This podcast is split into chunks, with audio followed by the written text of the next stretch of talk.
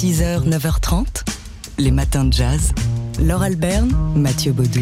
Alors il y a sans aucun doute des auditeurs parmi vous, des auditeurs de 20 ans qui ne savent pas euh, ce que ça veut dire, ce que c'est cette chose qu'on célèbre aujourd'hui avec une journée mondiale. La journée mondiale de la télévision. Et oui, ce meuble qui a occupé le salon euh, des, des, foyers euh, pendant de nombreuses années, accompagnant... Qui a fait une sacrée babysitter pour nous aussi. Accompagnant le, hein. le, quotidien des, des Français avant que l'Internet, les Internets ne révolutionnent euh, tout cela. C'est l'occasion pour nous de revenir sur les grandes heures du jazz à la télévision et avec les, pionniers de la diffusion du jazz à la télévision, à savoir Jean-Christophe Averti et Maurice Blétéry. Alors on est au milieu des années 50, hein, ça ne nous rajeunit pas alors que la télévision s'installe dans les habitudes des Français. Jean-Christophe Averti, euh, qui est un, jeune diplômé de l'école de cinéma, hein, de la FEMIS. C'est l'IDEC à l'époque. Voilà, qu'on appelait l'IDEC. Il rejoint donc Maurice Blétry pour lancer la première émission régulière sur le jazz à la télé avec un seul but pour ces deux passionnés de jazz, faire connaître le jazz et le populariser. Ça s'appelait À la recherche du jazz et l'émission est très libre hein, et témoigne des balbutiements de ses premières années avec des approches très variées selon les émissions, des fois très documentaires sur la musique, des fois accueillant des personnalités pour parler de jazz comme Jean Cocteau ou Michel Legrand. Jean-Christophe Averti qui aussi aborde le jazz pour, euh, pour parler de sujets de société tout en ayant euh, vraiment la volonté donc d'étudier la musique pour elle-même et de la populariser. C'est un peu ce qu'on essaie de faire ici à TSF Jazz, c'est vous dire si Jean-Christophe Averti est un maître pour nous. Alors l'émission est en avance sur son temps et du coup bah, elle ne reçoit pas forcément de bonnes critiques, mais ça Jean-Christophe Averti n'en avait que faire, on l'écoute. Malheureusement, euh, tant que je pourrais faire les variétés comme je les aime, comme je les conçois, je continuerai parce que je pense que de temps en temps, il faut qu'un metteur en scène, quitte à déplaire à tout le monde, euh, continue à chercher quelque chose, quitte à ne rien trouver. Ce qui est mon cas, apparemment, d'après les critiques. Voilà, c'est un peu notre idole, hein, Jean-Christophe Averti, il faut qu'on vous le dise. Et puis c'était les débuts des expérimentations de Jean-Christophe Averti à, la télévision. Il y en a eu euh, bien d'autres par la suite, diversement appréciés. Hein. C'était la marque de fabrique de Jean-Christophe Averti d'être en avance, d'avoir raison avant tout le monde. Voilà, donc euh, on avait envie de vous parler de lui, de ce pionnier et euh, de cette icône hein, aussi de la télé à l'occasion de la journée mondiale. C'est aujourd'hui et depuis 1996 de la télévision. don't Les matins de jazz. À peu près 6h41. Ah dans ces eaux-là. Euh, il n'était pas 6h41 avant le week-end euh, lorsque Jean-Pierre Como a passé la porte de ce studio. C'était avant les concerts qu'il donnait euh, vendredi et samedi soir au Sunside à Paris pour présenter le répertoire de son nouvel album My Days in Copenhagen qui, comme son nom l'indique, a été enregistré à, Copenhague où Jean-Pierre Como a écumé hein, les, les clubs de jazz. Oui, il a été invité en résidence et, pour euh, marquer ce, ce, séjour à Copenhague, il a enregistré un album là-bas sur place avec un trio franco-danois avec le contrebassiste Thomas Fansbeck et le batteur Niklas Campagnol. Euh, tous les trois étaient. Donc, c'est un, album qui, les a réunis autour d'un répertoire de standards de jazz. Et donc, tous les trois étaient dans le studio, dans notre studio, au micro de Jean-Charles Doucan. C'était dans Daily Express, juste avant le week-end, vendredi. C'était à midi. Et pour nous, ils ont joué ce morceau que vous pouvez découvrir si vous écoutez TSF Jazz régulièrement, euh, puisqu'il est dans notre playlist. Vous en entendez la version studio, euh, enfin la version euh, enregistrée en studio, et voici donc la version dans notre studio à nous, c'était euh, en live vendredi. Et vous allez entendre que c'est une version très hypnotique et très envoûtante.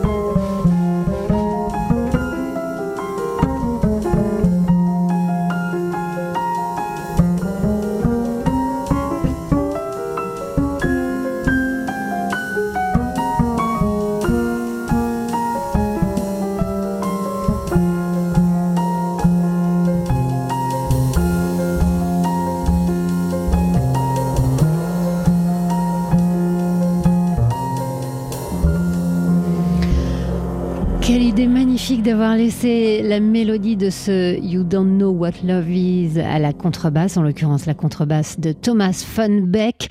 Il y avait le batteur Niklas Campagnol aux côtés du pianiste Jean-Pierre Como. C'était vendredi en direct dans Daily Express. Euh, les trois musiciens qui venaient présenter leur album My Days in Copenhagen avant leur euh, concert ce week-end au Sunside. Vous pouvez évidemment réécouter ce morceau ainsi que toute l'émission dans nos podcasts comme d'habitude. 6h, 9h30, les matins de jazz sur TSF Jazz. Et aujourd'hui, parce qu'il était né un 21 novembre, on écoute la voix de Coleman Hawkins. I think they, they didn't play jazz like I did, you know? I just had a, a, a natural feeling for it on the tenor, I guess. Play over the instruments and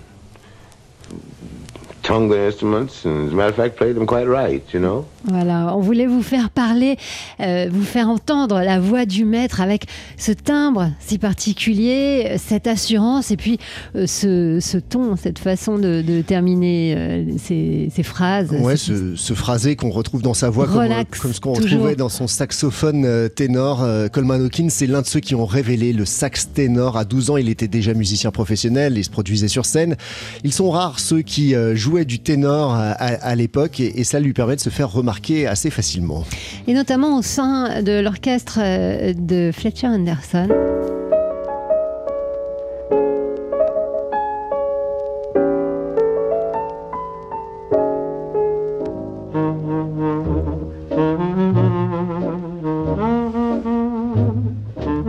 Ça, c'est le morceau qui colle à la peau de Coleman Hawkins, sa version de Body and Soul qu'il a donc d'abord enregistré avec l'orchestre de Fletcher Anderson. Alors, euh, euh, Coleman Hawkins a rapidement croisé la route de Lester Young, saxophoniste ténor Lui comme aussi. lui, et donc évidemment et fatalement, les deux sont devenus rivaux. Ouais, ce sera son principal rival, hein, Lester Young, ou du moins présenté comme tel. Coleman Hawkins a une sonorité axée sur le vibrato puissant, un phrasé staccato euh, très élaboré, alors que Lester Young développe un style aérien et mélodique, et à eux deux, ils incarnent donc ce, ce son des années 50 et 60. À l'époque, tout le monde les oppose, les compare, il faut choisir chacun son camp. Soit on est Coleman Hawkins, soit on est Lester Young. Il y a Sonny Rollins qui a été l'un de leurs disciples, hein, puisque c'est la génération suivante. Sonny Rollins est né en 1930, euh, qui dit euh, Moi, je les aime tous les deux autant. J'essaie d'utiliser leurs deux styles pour construire le mien. C'est beaucoup plus nuancé que qu'on veut bien le faire croire. Coleman Hawkins, donc, s'il n'est pas l'inventeur ou l'unique inventeur du saxophone ténor, qui en est l'une des plus belles voix et l'une des premières voix. hein. Coleman Hawkins, qui est donc né un 21 novembre, c'était en 1904. Les matins de jazz.